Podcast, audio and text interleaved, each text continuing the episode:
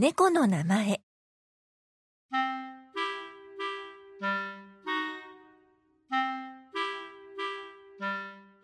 昔々あるところに自分のことを世界で一番きれいで賢いと思っている一匹の猫がいました。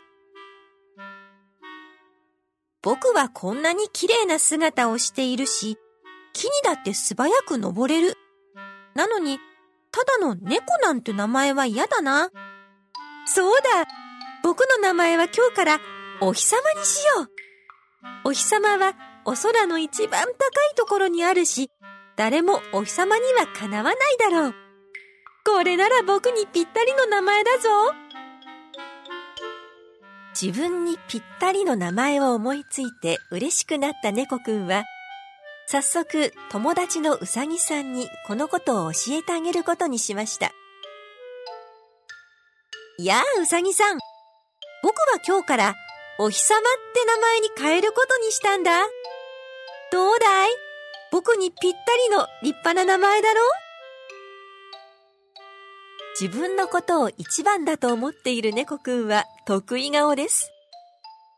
でも、これを聞いたうさぎさんは不思議そうにこう言いました。お日様ってお空にあるお日様のこと？確かに立派な名前だけど、雲はお日様を見えないように隠すことができるよ。ああ、なるほど。猫くんは感心したようにうなずきました。確かに、いくらお日様でも雲に隠されてしまっては姿を見せることができません。そうか。お日様も雲にはかなわないんだな。じゃあ、僕の名前は雲に変えることにしよう。これでバッチリだね。満足そうに答える猫くんですが、うさぎさんはさらに言葉を続けます。でも、その雲も風に吹き飛ばされてしまうよ。それもそうだな。じゃあ、僕の名前はやっぱり風にしよう。いやいや、風はいくら吹いても壁に止められてしまうよ。うーん、だったら壁という名前に変えようか。でも、壁はネズミに穴を開けられてしまうよ。え？あのちっこいネズミが一番だって？弱ったな猫なのに名前がネズミじゃ格好がつかないぞ。うさぎさんの話を聞いてすっかり困ってしまった猫くん。そんな猫くんの様子を見たうさぎさんは面白そうにこう言います。安心しなよ猫くん。実は世の中にはネズミよりももっと強いものがあるんだ。え？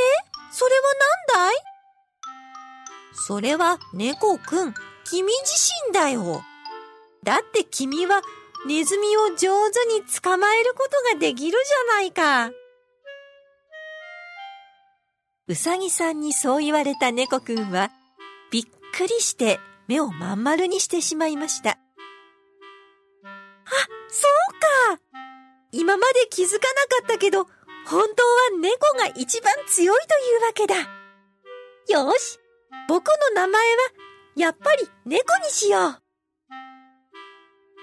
う。うん、それがいい。